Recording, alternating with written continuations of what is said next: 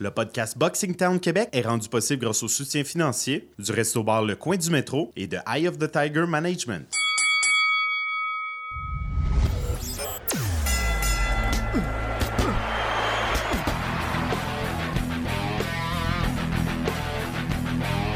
Vous écoutez le podcast Boxing Town Québec.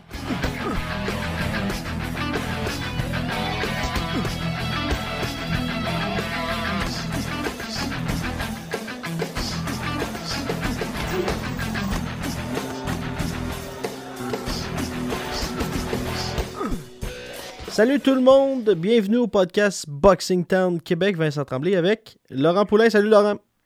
Salut Vincent, je reviens du gala de Eye of the Tiger. Je suis à peine remis mes émotions, je risque d'être très émotif. Et en plus de ça, parce qu'aujourd'hui à l'émission, on va parler de ce qui s'est passé hier au Casino de Montréal, les deux grosses cartes de boxe, les deux gros programmes. On va pouvoir euh, également revenir sur la soirée Mickey Garcia, Errol Spence, David Benavides, ton favori Tevin Farmer également vendredi qui se battait sur Dazone et plein de nouvelles dans le monde de la boxe. Mais il n'y a pas beaucoup de monde, Laurent, qui donnait justement la victoire potentielle à Mickey Garcia. C'est un, pari qui était excessivement risqué. Ouais, tant qu'à moi, c'était un mauvais pari, mais c'est plus facile à dire le lendemain. Monter deux catégories de poids, affronter un gars aussi dangereux. Mauvaise idée. Comment as-tu trouvé sa performance? Parce que quand on, on voit ce que les, les, les boxeurs disaient, Lomachenko lui donnait aucune chance, même s'il avait son respect, lui donnait aucune chance de battre Errol Spence. Euh, il, y a, même, même on va dire s'est trompé, c'est pas la première fois, là, mais euh, M. Chris Ariola aussi donnait la victoire à, à Mickey Garcia. Lui s'est trompé. Mais quand je. C'est quoi? Oui, tu veux marquer l'histoire, je comprends. Je comprends. Mais viens me dire que parce que la somme qu'il a touchée, la, la somme officielle, c'est 3 millions. Spence a fait 3 millions et euh, également Mickey Garcia a fait 3 millions. C'est les chiffres qu'a rapporté notre euh, Dan Raphaël National.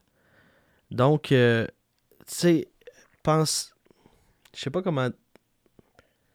Mais c'est pas énormément d'argent si on compare avec euh, les commanditaires. Ah, c'est ça, mais. Penses-tu qu'il aurait fait moins contre Lomachenko? Puis là, tu ben, montes d'une catégorie. Il y a des gens qui disent qu'ils voulaient éviter Lomachenko, mais je pense pas. Je crois qu'il croyait vraiment à ses chances contre euh, Errol Spence. Écoute, euh, peut-être qu'il croyait. C'est pas une défaite qui va lui faire excessivement mal. Là. Il peut retourner non. chez les 135 livres puis dominer peut-être les 3-4 prochaines années. On va, voir. Mais il a pris un risque, ça n'a pas payé. Puis c'est tout. Je pense qu'il va pouvoir continuer.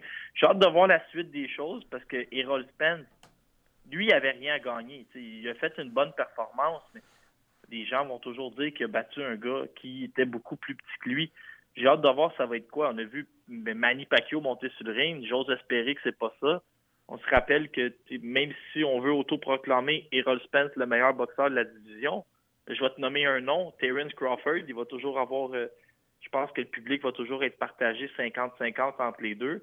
Est-ce que c'est Keith Thurman en attendant le, le combat? Il semble dire que ça, ça, pourrait être Sean Porter aussi. Ben, Sean Porter, peut-être, des fois, c'est un bon vieux truc. Tu vas chercher la ceinture de Sean Porter, ce qui fait que si tu te revives pour négocier avec Terence Crawford, tu arrives avec deux arguments, les deux ceintures, alors que l'autre en a juste une. Et là, tu peux aller soutirer quelques pourcentages au, de partage des revenus de plus. David Benavides contre Gillian Love. Ça n'a pas duré.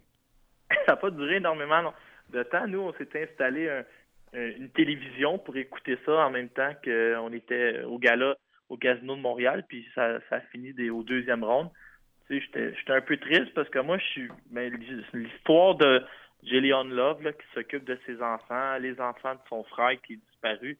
J'y souhaitais du succès pour être capable de subvenir aux besoins de tout le monde, mais on voit que Benavides est vraiment dans une classe à part. Prince Charles Martin affrontait Grégory Corbin. J'ai aimé euh, Charles Martin, il croit, il croit beaucoup en Charles Martin. Euh, cette semaine, il m'a fait un peu rire avec ses, les propos. Il a dit quand je suis concentré, il n'y a personne qui peut me battre sa planète. Là, je me suis dit, ben, au moins, lui, il croit. Il a gagné par disqualification après que Corbin se soit mis à lancer sans arrêt des coups bas. Fait que l'arbitre euh, a arrêté le combat. Victoire de Charles Martin. Charles Martin, Vincent, il est 26e sur BoxRec. Là, je regarde ici mon BoxRec, sixième meilleur boxeur américain. C'est un gars qui a quand même un nom parce que il est gaucher, mesure 6 pieds 5, il a été champion. J'ai l'impression qu'un jour, tu vas voir Charles Martin peut-être contre un, gros prospect ou sans, sans retourner dans le portrait, il a quand même un assez bon nom pour euh, servir de, marche à un boxeur euh, qui fait une montée. Par contre, on peut pas le mettre contre Makhmoudov. Non, on peut pas mettre personne contre Makhmoudov. Euh, c'est en train de devenir un problème. voilà un gars que probablement qui coûte beaucoup trop cher pour amener contre Makhmoudov tout de suite. Quand tu sais comment ça va se terminer. Ce serait-tu le fun de voir euh, Charles Martin arriver ici, l'air un peu perdu, euh, venir affronter Makhmoudov? Euh? Amenez-les pas à Shawinigan, il va trouver le temps long. Ah oui, je pense qu'il va trouver le temps très long. également, en fin de semaine, on avait, avant de parler des, de la carte qui avait lieu au Casino de Montréal, on va, parce que ça a été une grosse journée, tu étais là, donc on pourra en, reparler. Mais euh, Dazone, euh, commençons avec euh, un des combats qui a été le plus intéressant de la soirée. Luke Campbell, qui a impressionné plusieurs personnes parce que ses dernières sorties, ça avait été plus difficile contre l'élite. Mais là, contre M. Young, Luke Campbell lançait des belles combinaisons, esquivait très rapide. Un combat pratiquement parfait. Remporte son combat avant la limite. Donc, une belle nouvelle pour lui également. Moi, j'en reviens toujours pas que Luke Campbell ait perdu contre Ivan Mandy en, 2015. Je pense que c'était le, upset de l'année. Puis moi, j'étais encore secoué. Puis on l'a vu contre Linares. C'est vraiment du. Luke Campbell, c'est vraiment du très haut niveau. Il est, vraiment très bon. Puis, écoute, euh, petite prédiction, là, il, il va faire un malheur dans les prochaines années. Gabriel Rosado, qui est passé à un round ou près de l'emporter contre M. Souleki.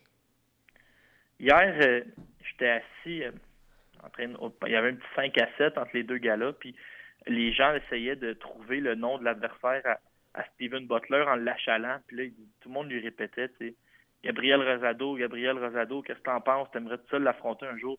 Puis Butler, tu sais, dit c'est pas compliqué, il aimerait ça affronter tout le monde. Quand tu regardes Rosado, sa fiche, épouvantable. Il a affronté tout le monde.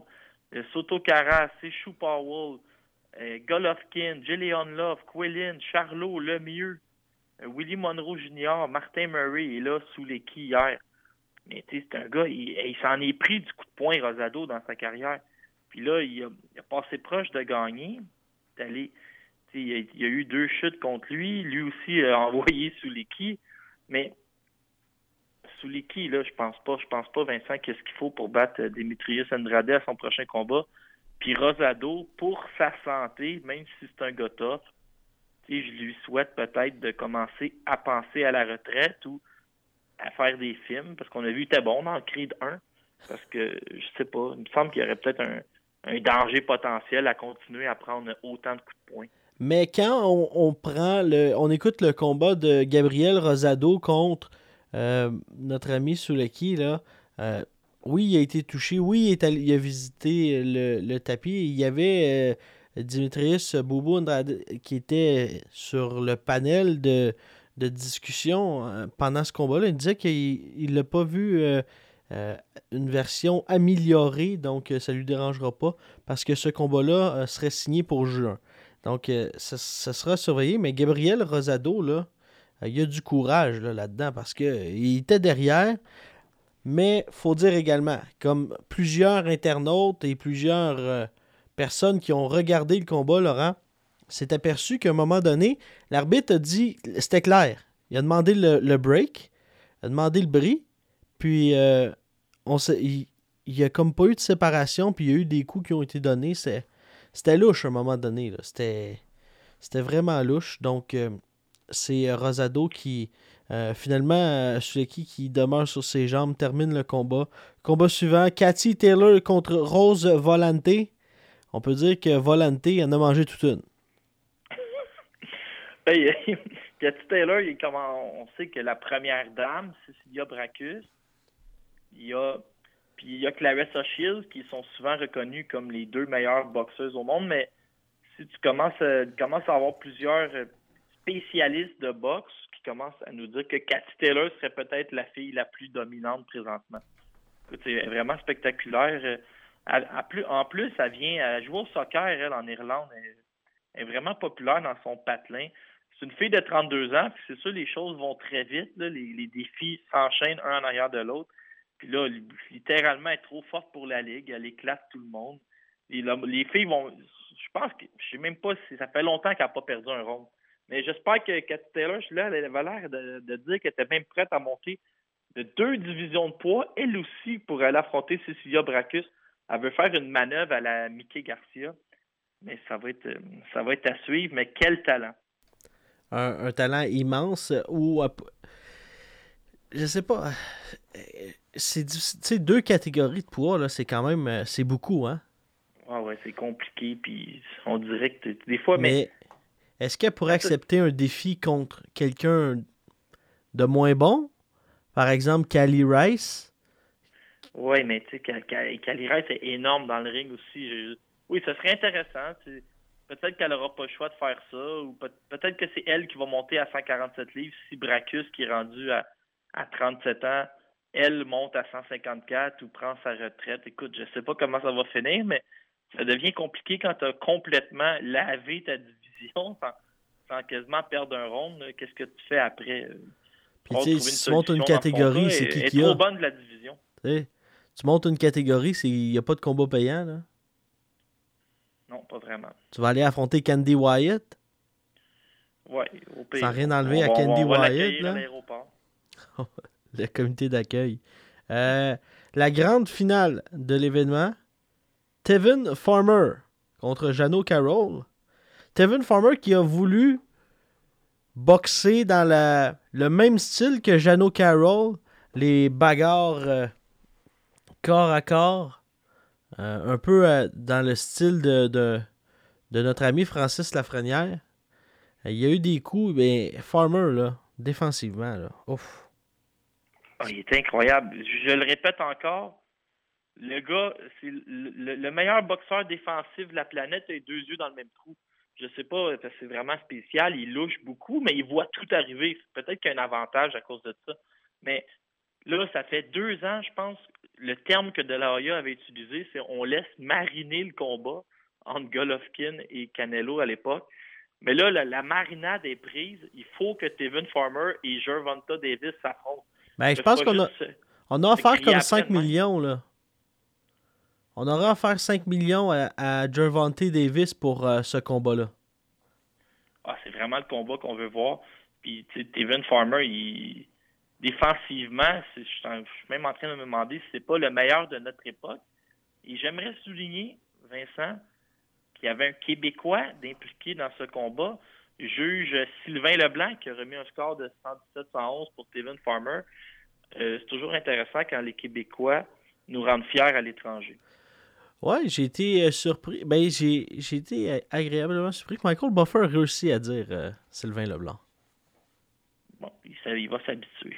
Je pense qu'il va s'habituer. Euh, Il y a des juges également, il faut le dire, hein, quand ça va, quand on a des bonnes, euh, sans dire des bonnes décisions, mais des, des juges, des arbitres qui, qui connaissent du succès, notamment Benoît Roussel, qui a Année officialisé. après année, Benoît Roussel est dans les meilleurs au monde. Il y a un- comme un, un- je me rappelle pas comment ça s'appelle. Il y a un site qui fait le classement.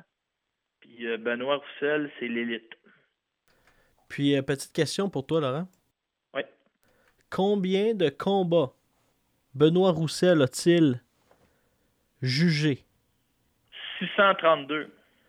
Oh, quand même pas si loin. 655 combats. Oh, oh. C'est euh, c'est impressionnant, là. C'est lui Ouais. qui l'était d'office également pour euh, Andrew euh, Tabiti contre Ruslan Pfeiffer en Russie. Euh, dans ses également, euh, euh, Grigorian Ben, le monde, Arimoski, Arthur Beterbiev. Euh, donc, tu sais, hein, il y a de la qualité. C'est hein. un, un ancien soldat, fait que quand tu rencontres Benoît Roussel, tu te tiens tranquille. Si tu veux pas mourir. Non, non, c'est quelqu'un de sérieux. Ah, quelqu'un de sérieux? Ouais. Et euh, son euh, premier combat en carrière, euh, petite. euh, on détourne un petit peu, là. Mais euh, un de ses premiers combats en carrière aura été Sébastien Demers contre Félix Vargas. C'était en 2004. Donc, il y en a vu de la boxe depuis ce temps-là. Laurent Poulain, il y a eu une soirée exceptionnelle. Parce que là, hier, je me suis dit, bon, ça commence à, midi, midi 30. Bon, on va s'installer, on va écouter ça. J'ai écouté la première carte. Et ensuite de ça, qu'est-ce que je me suis dit? Bon, j'écouterai pas la deuxième. Je voulais voir euh, Mahmoudov. Je l'ai vu. Mais là, finalement, j'ai fait Ah, tant pis. Donc, j'ai commencé à écouter la deuxième carte. Exceptionnelle. Parlons de cette euh, journée, la journée qui a été dédiée à la boxe chez Eye of the Tiger Management. Journée Casino de Montréal. Premier gala, Laurent. Tout d'abord, tes impressions sur, en général, du gala? Bon, on commence avec le gala de midi 30. Mais ça, écoute, ça a parti vraiment fort. Euh, étrangement, le gala de, le gala en soirée, on avait peut-être plus d'appréhension. Et c'est le gala de l'après-midi qui a un peu volé le show. Puis il y avait énormément d'ambiance au casino. C'était déjà plein. Puis c'est- peu commun. Là. On a commencé le gala tout de suite avec un combat de huit rondes Ouais. entre François Pratt Bernard et Jorge Jiménez.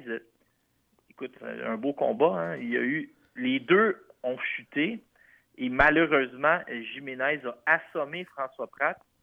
Euh, Régent Tremblay nous annonce dans le Journal de Montréal que François Pratt s'est même arraché un bout de langue en recevant le coup. Il va, il va se faire opérer cette semaine, mais il a pas. Ça va très bien. On a eu peur peut-être un peu au début, mais il, est correct. Il est en bonne santé, juste qu'il va se faire opérer pour lui replacer un peu la langue. Euh, C'est vraiment fait euh, frappe, tu sais, atteindre violemment par euh, Jorge Garcia Jiménez. Et c'est un peu euh, ça qui arrive quand tu fais un matchmaking de qualité. Tu vas chercher des bons adversaires. Tu sais, son adversaire avait une bonne fiche, un gars qui, qui est venu pour se battre. Mais ces choses-là vont finir par arriver. Puis François Pratt ben, va se relever et probablement recommencer à aligner les victoires. Sébastien Roy était. de la- Parce que chaque combat était vraiment intéressant. Là. Sébastien Ouais. Roy contre euh, Mirzaev, ça aussi c'était bon. C'est un Roy, il, nous a prouvé de, de belles choses dans ce combat-là. Hey, Roy, pas le gars qui a l'air à frapper le plus fort, mais euh, certaines habilités techniques, hein, il se sert d'une grande portée, euh, se déplace bien. Lui, euh, à chaque fois qu'il se bat, Tedford Mine au complet quasiment dans, dans la place. Puis là, il obtient sa. obtient, je pense, c'était une sixième victoire demain. Fait que c'est hier. Fait que. Écoute, c'est intéressant. Sébastien Roy, je pense qu'on va le revoir. Peut-être euh, éventuellement l'impliquer dans un combat local ou c'est certain que si on commence à aller à Québec et à Thetford Mines, ben, c'est quelqu'un qui vend énormément de billets. Je me rappelle à Québec, quand on était allé la dernière fois, il y avait quatre autobus en provenance de Thetford Mines qui attendaient dehors pour ramener les gens après. C'est tout un vendeur, quelqu'un qui est apprécié dans sa région, entraîné par euh, Constant Chabot. Et plus tard aujourd'hui, on aura une annonce pour Thetford Mines à vous faire. Donc, euh, tout va bien là, du côté de Sébastien Roy. Lexine Mathieu. Maxime Mathieu, Pour ça a le peu qu'on l'a plus vu, de là. temps. Ouais, ça a pris un petit peu plus de temps que l'autre fois. Euh, trop fort pour la Ligue, frappe vraiment fort, mais écoute, il y a 19 ans, on est en début de carrière, c'est sûr que ça va arriver. Là. Deux KO au premier round de suite, mais il y a énormément de combats qui de, de galas qui s'en viennent avant la, la fin de la, la demi-année pour Eye of the Tiger. Fait on, Lexun va continuer à empiler les victoires et les victimes. Kim Clavel. Un, un mot, wow. Un mot, trois lettres. Kim Parfait. Clavel, performance incroyable. Elle n'a jamais laissé Soledad euh, Macedo s'installer ou arriver en ville. Euh, Kim la pression sans arrêt. Techniquement, c'était parfait. Elle a, en huit rondes, elle n'a jamais commis la moindre erreur pour laisser euh, Macedo passer une contre-attaque ou euh, réussir à s'imposer. Vraiment, moi, j'ai trouvé que ça ressemblait à, un rouleau compresseur, mais avec aucune erreur en défensive. Tout, a été fait parfaitement du côté de Kim. Macedo, qui était une, bonne vieille vétérante, une fille qui avait euh, six combats de championnat du monde dans le corps, et Kim, c'est simplement son septième combat. Très impressionnant. Et au niveau de son énergie, c'est impressionnant. Je ne sais pas si à la maison sur Punching Grace, vous avez bien vu. Quand elle a fini huit rondes de boxe, écoute, elle est énervée, elle a sautillé sur place pendant à peu près quatre minutes. Puis Daniel Bouchard nous a dit après le combat, ça fait une heure et demie qu'elle a sauté dans le vestiaire, on n'est pas capable de la retenir. Je pense que Kim aurait pu boxer 25 euh, rondes hier. Vraiment, le travail en gymnase et sa condition physique, réellement à un autre niveau. Puis là, tu jumelles ça avec toute l'expérience amateur puis la science de boxe qu'elle a en dedans d'elle. Ça va être beau dans les prochaines années. Sans l'ombre d'un doute, Damien Sosa, tu l'amènes contre n'importe qui, il gagne peut-être. Mais il y avait Artem Oganassian qui était devant lui. Ça arrivait vite. C'est ça que Camille et Stéphane il, disait tantôt ce matin. Il dit euh, Damien Sosa, euh, au Canada, ça peut être une terreur. il peut battre beaucoup de monde. Puis, j'ai rarement vu quelqu'un avoir un menton comme ça. C'est épeurant. Puis Artem Oganesian, tu, tu le regardes boxer, puis il n'y a personne qui va te croire qu'il a 19 ans. Une performance incroyable. Euh, il a tout fait parfaitement. La sélection des coups, aussi bon à l'intérieur qu'à l'extérieur. C'est la belle expérience. La première fois qu'il voyait le 9e puis le 10e rond. Même, il n'avait avait jamais été plus loin que le 6e. Puis son entraîneur était, écoute, on va pas exagérer, il était pas en maudit, mais il était légèrement déçu parce qu'il dit, tu sais, Artem, à la fin du drone, il avait, il avait encore beaucoup d'énergie en lui. Donc, il aurait pu en faire encore beaucoup plus à chaque ronde. Il aurait pas encore être plus intense, être plus sur son adversaire, mettre plus de puissance dans ses coups. Mais dans le fond de, son esprit, Artem, il s'était jamais rendu au dixième ronde il était un peu craintif de manquer d'énergie, puis il a peut-être dosé un peu ses énergies, mais ça n'a pas paru pour nous dans foule, mais c'est ce que l'entraîneur avait à dire. C'est réellement un talent exceptionnel, un gars qui a seulement 19 ans, met la main sur une ceinture junior, et on peut penser qu'il va encore s'améliorer pendant 4 ou 5 ans. C'est épeurant de penser à quel genre de boxeur il va devenir. Et en grande finale, Arslanbek Makhmoudov se mesurait à Avery Gibson. Merci à l'arbitre Steve Saint-Germain. Je le sais que les gens auraient peut-être aimé que ce soit qu'il y ait une 3, que la foule, la foule applaudissait, la foule encourageait Mac, euh, Gibson à se relever. Je les ai trouvés un peu sadiques. Ça aurait, ça aurait, donné quoi de plus? Il avait couché déjà deux fois. Makhmoudov, littéralement dangereux. Il a, Camille nous annonçait qu'il y a déjà un adversaire de signer pour le 15 juin. Moi, j'aime penser que c'est peut-être Sergei Liakovic qui était euh, l'adversaire de Simon Kane s'il remportait son combat contre Dylan Carmen à Rimouski. Il a affronté Liakovic, un ancien champion du monde. Ou Laron Mitchell, qui était dans le coin de Avery Gibson hier, qui est un Américain, un ancien prospect, un gars qui a 16 victoires, 2 défaites. On va commencer probablement à relever un peu l'opposition pour euh, Makhmoudov, mais moi, il me fait peur. En grande soirée, en grande finale de la soirée, il y avait Simon King qui était de retour. Euh, une, euh, une belle soirée. Et le gars qui m'a le plus impressionné, Nurzat Zabirov. Nurzat Zabirov, très impressionnant. Moi, j'étais déjà vendu à la cause de Zabirov. Mais ce que je suis content, c'est que j'étais déjà embarqué. Mais là, je suis content parce que hier, j'en ai embarqué plein de monde dans le bateau avec nous autres. Nurzad Zabirov, je veux pas tomber dans la facilité, Vincent, parce qu'il a changé d'entraîneur. Il était avec Stéphane Larouche. Là, maintenant, il est avec euh, Marc Ramsey pour les raisons qu'on connaît. Je ne sais pas si ça a bien cliqué avec Marc Ramsey. Ce que j'ai entendu, c'est que Marc Ramsey, il croit beaucoup à Zabirov, puis il lui dit constamment, tu sais, je crois en toi, ton talent est incroyable. Puis je pense qu'il a vraiment, il, s'est créé quelque chose entre Ramsey et Zabirov. Il y a une, belle complicité. Zabirov sent que son entraîneur a confiance en lui. Puis ça, écoute, c'était spectaculaire hier. la foule a vraiment embarqué. C'était le combat le plus excitant de la journée. Les gens, euh, sais, quand les gens se lèvent d'un trait pour applaudir à la fin d'un combat, c'est toujours le fun. Ça fait un petit velours au boxeur. Et vous me connaissez, toujours prêt à partir une polémique. Hier, je me suis mis à crier que Zabirov est le meilleur 168 livres au Canada. Et il y a une personne sur deux dans la foule qui m'a répondu non, c'est Bazinian. Fait que je suis déjà en train de créer des clans entre deux boxeurs de, la même écurie, mais c'est toujours le fun, puis c'est une saine compétition. Oui, Zabirov, très bon. Euh, également, il y a eu euh, Clovis Drolet, Arthur Ziadinov, euh, Batir Jukembaev, Andranik et Grigorian qui, dire qu'il a eu peur, là, mais c'est joué.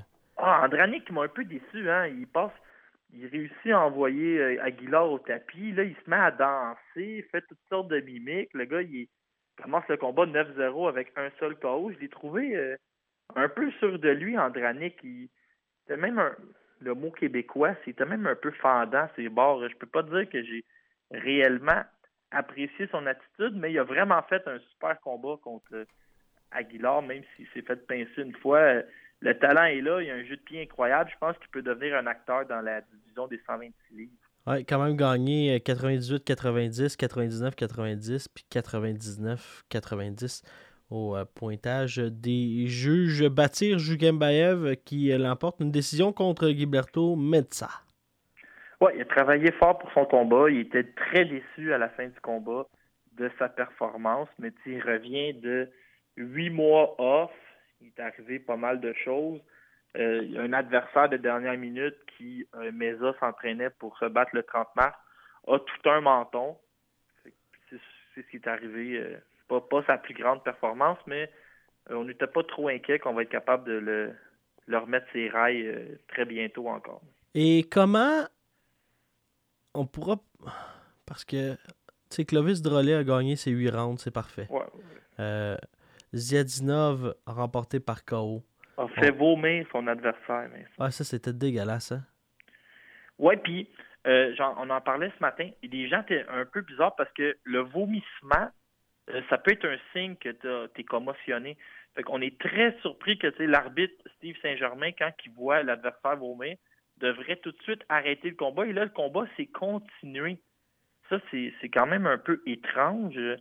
Mais écoute, grosse performance d'Arthur Ziadinov et de plus en plus, on essaie, là, il était à 184 livres, même si le combat était signé, je pense, à 188.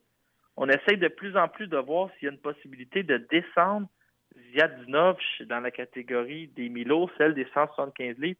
Et j'ose même pas imaginer comment ce serait un monstre dans cette division-là. Il serait gros. Euh...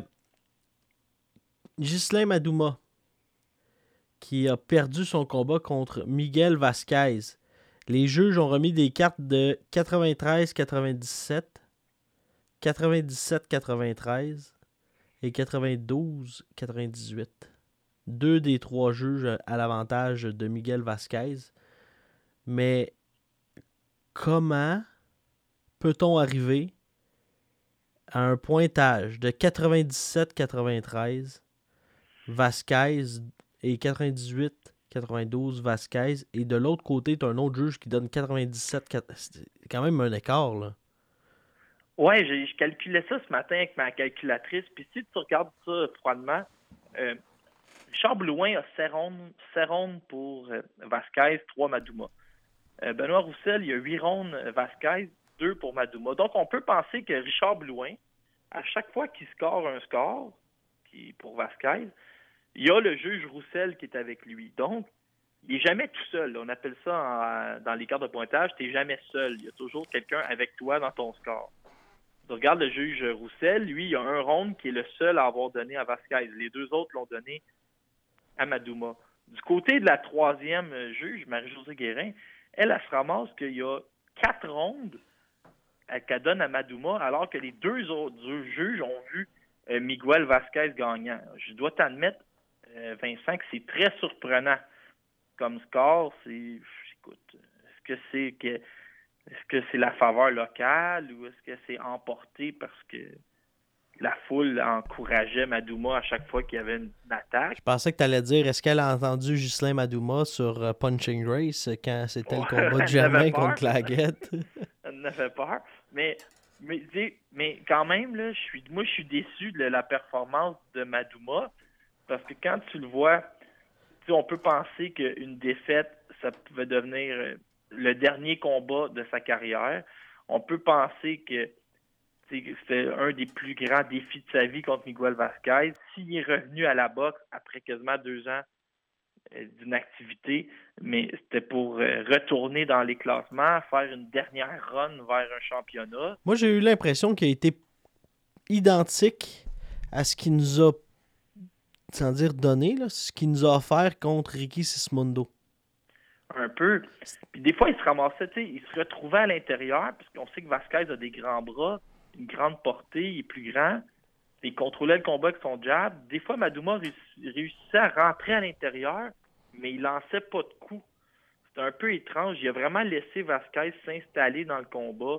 Il n'a pas cherché à faire ce que le plus petit des deux, celui qui a la plus petite portée, doit faire c'est rentrer à l'intérieur, brasser, rendre un peu la vie difficile à ton adversaire, le sortir de son plan de match. Et vraiment laisser Vasquez faire ce qu'il voulait sur le ring.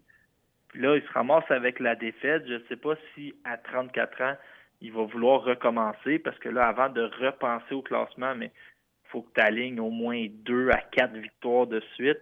Écoute, euh, je ne sais pas qu'est-ce qui va devenir euh, notre ami Ghislain, un type très sympathique. Ça me fait quasiment mal, Vincent, d'avoir parlé comme ça. Ouais, c'est triste, mais euh, on va lui souhaiter bonne chance en espérant que ce soit pas la fin parce que un gars super sympathique que je pense que tout le monde l'apprécie.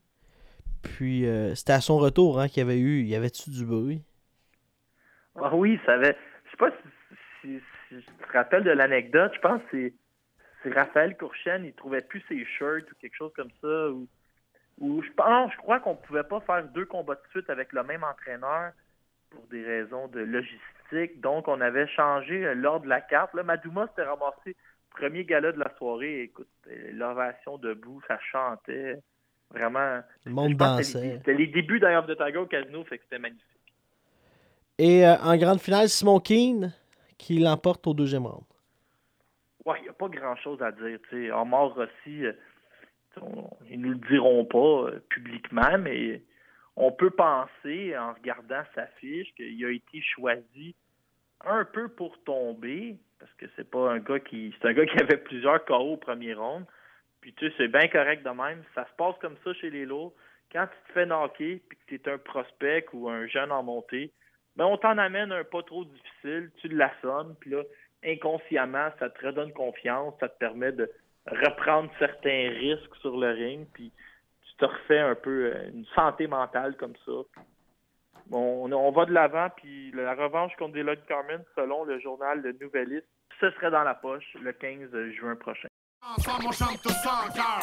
cliniquement mort. J'ai des visions d'horreur comme des morts vivants dans le métro. Très peu d'hommes d'honneur ou trop sont coulés dans le béton. On nous fait croire au droit de veto des informations en Islande. Les banquiers puis les armées tombent. Même bois prépare des gendarmes, les gendarmes encore trop pour que les gouvernements s'effondrent. Non, ça se résulte en massacre comme en série. Je parle pas des éliminatoires, mais plus de guerre civile ici. On laisse mourir les connaissances avant d'apprendre. Puis après ta tête à trempe, surtout si on t'attaque à 30. T'es pas dans ta branche, t'es pas dans ma trempe, à part la drogue, l'alcool, dans l'album, pas de... Un dossier que je ne comprends pas et que je ne comprendrai peut-être jamais. C'est que le choix.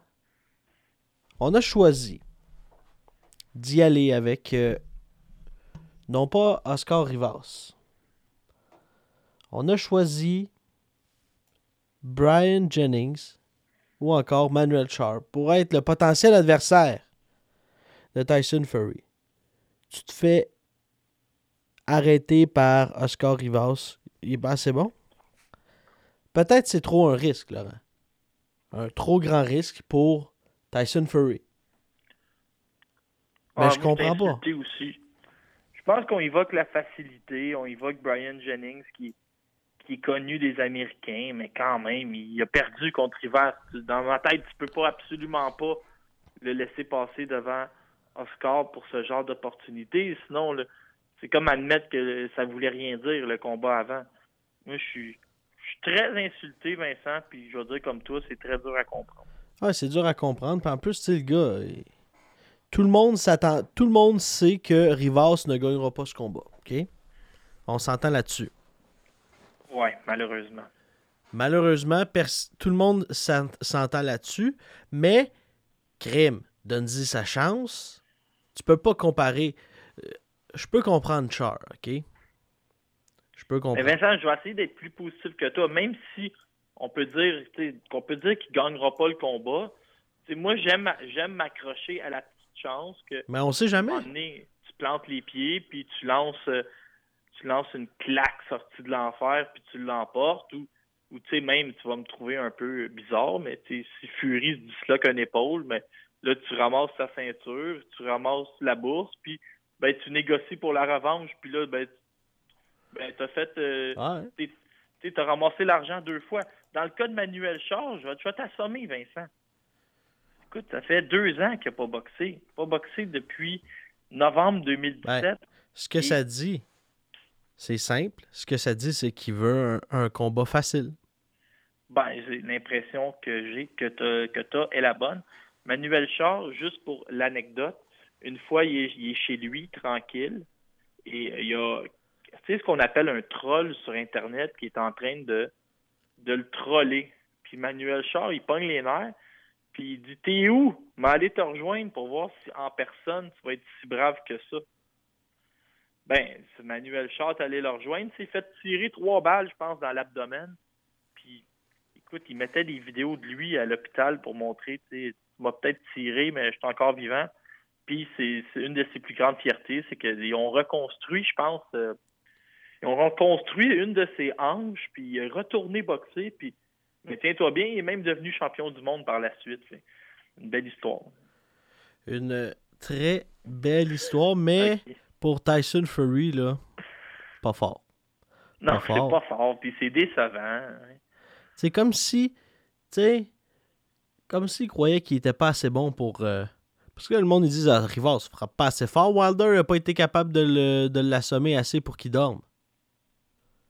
Ah non, t'as raison. T'as raison, Vincent. Puis je sais pas qu'est-ce qui va arriver maintenant avec Oscar. Oscar, il y a des rumeurs qu'il pourrait faire la demi-finale de Helander à Québec. Et j'ai entendu qu'il pourrait être quand même sur la même carte que, que Tyson Fury. Mais je trouve que ça envoie un très mauvais message. Ouais. C'est toi qui l'emporte. C'est à, toi que l'opportunité. Ah oui. Pas à celui qui se fait mettre KO, là. ça n'a pas d'allure. non, franchement. Euh, Ça n'a pas d'allure comme le retour de Oliver McCall. on, a, vu ça en, préparant votre podcast préféré. Oliver McCall, que tous connaissent, qui a battu euh, Lennox Lewis par KO. Ben, il boxe encore, il est rendu à 53 ans. Il va être sur une carte euh, un peu étrange. Je pense que c'est une promotion du Texas. Puis il est même, il a même signé deux combats déjà. Il va affronter Rayford Johnson, qui est pas très connu, qui est sur une magnifique séquence de, je pense, six défaites. Et là, euh, il va affronter Oliver McCall. Fait que c'est probablement une question d'argent, Vincent. C'est un peu triste de voir un gars de 53 ans qui a été tellement bon dans les années 90 est obligé de Mm. se battre quasiment euh, 35 ans plus tard. Lui, il a passé professionnel, t'étais même pas né. T'étais-tu né? Ouais, moi, j'étais né, mais. Non, il est passé professionnel en 85. Dis, toi, t'es né en 85, si ma mémoire Non, non, bonne. 92. En 92. OK. Quand t'es né, il était déjà, euh, je pense qu'il était 23-2. Ouais. Ça n'a pas d'allure. Euh, bon ben, on va souhaiter à ce que ça se passe bien. Euh, Kubrat Pulev contre Bogdan Dino. Bogdan Dinu a été défait par Gerald Big Baby Miller, mais ça a donné l'idée à d'autres boxeurs de l'affronter. Et là, Dinu, qui est 18-1, qu'on a connu au Québec, va affronter euh, Kubrat Pulev dans un aréna qui s'appelle le Hangar en Californie, sur une carte de ESPN. Il va faire euh, la demi-finale de Jesse Magdalado contre Rico Ramos. Son frère, le frère de Kubrat Pulev, lui, est sur la même carte. Puis, euh, Tervel Pulev, qui était un grand boxeur olympique, affronter Mitch Williams. Et l'autre combat, ça va vous intéresser, Maxime Dadachev, le boxeur russe, affronte Ricky Sismondo. C'est vraiment une soirée quand même intéressante euh, samedi prochain sur ESPN. Mad Max. Oui, Mad Max. Et euh, en fin de semaine prochaine, les combats du euh, week-end, Laurent. Groupe Yvon Michel, avec le retour au Casino de Montréal. Et il y aura une carte présentée et c'est le combat de Marie-Ève Il y aura, parce que on va pouvoir reparler des, résultats la semaine prochaine, mais Marie-Ève on en a parlé en long et en large contre Lina Teada. Shaquille Finn, ça on va en parler aujourd'hui. Simon-Pierre Had, Wilfred Sey, Adam Ayoubi, Louis Jourdain, Alexandre Lang, Terry Ozia, puis euh, El Safadi contre un, Félix. Un élève de Stéphane Larouche. Donc euh, ça, ce sera cette carte-là. Euh, Finn ne devait pas, devait pas affronter euh, cet adversaire-là. C'est un adversaire de remplacement. Devait affronter, ça c'est intéressant, devait affronter Bruno, Bruno Sandoval. Et l'idée derrière tout ça, c'est qu'elle allait avoir un titre IBF mineur en jeu. On avait dit à Finn, inquiète-toi pas, on va être capable de payer les frais de sanction parce que les gars de la IBF sont déjà ici. C'est pour affronter sont déjà ici pour le combat de Théada, donc on pourrait peut-être les avoir à rabais. Puis là, je pense que ça n'a pas fonctionné. On a proposé à Finn d'affronter Sandoval plus tard dans l'année. Donc, euh, on est allé chercher un adversaire euh, moins compliqué en Juan Carlos Regoza, qui a un match nul, son dernier combat contre le Canadien Tim Cronin. Vincent, je vais faire un commentaire sur la carte complète. Euh, je ne sais pas si j'ai le droit de dire ça, mais je pense qu'on a le droit de tout dire c'est difficile de passer au casino une semaine après la carte que Eye of the Tiger nous a donnée hier. Parce que si vous ben, faites l'exercice à la maison, si vous trouvez que je suis peut-être un peu négatif, c'est pas une très grande carte de boxe. il y a seulement euh, deux boxeurs du ben il y a trois boxeurs du groupe Yvon Michel, mais Finn affronte un gars qui a une fiche euh, déficitaire.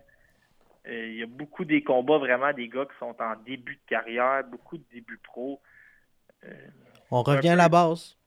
Oui, c'est beaucoup. On revient à la base. On fait peut-être du développement, mais c'est des boxeurs qui ne sont pas signés nécessairement avec eux. Simon Pierrat contre Devin Tomko, ça va être intéressant. deux boxeurs invaincus. Sinon, on a du Dieu de Wilfred Sey, vraiment c'est un dangereux chez les 168 livres. Euh, Ayoubi contre Belfond, un petit duel local. C'est une carte correcte, un petit gala en après-midi, mais euh, rien pour appeler votre mère. Non, surtout si votre mère habite en bas de chez vous, appelez-la pas. Non, c'est ça. Allez pas euh, ça, va être, ça va être quand même une. sais, peu importe c'est qui qui se bat, là, c'est, ça reste de la boxe, puis ben, je pense que les gens qui vont y aller, ben, ils vont avoir du plaisir quand même, là, puis ben, c'est une carte, je dirais, euh, pour les fanatiques. Tu ne vas pas chercher. Tu vas pas chercher. Ben oui, avec Marie-Ève Ducaire en finale contre Lina Teyada. Ça, on a déjà fait un peu le tour de Lina Teyada. On va pas en reparler aujourd'hui.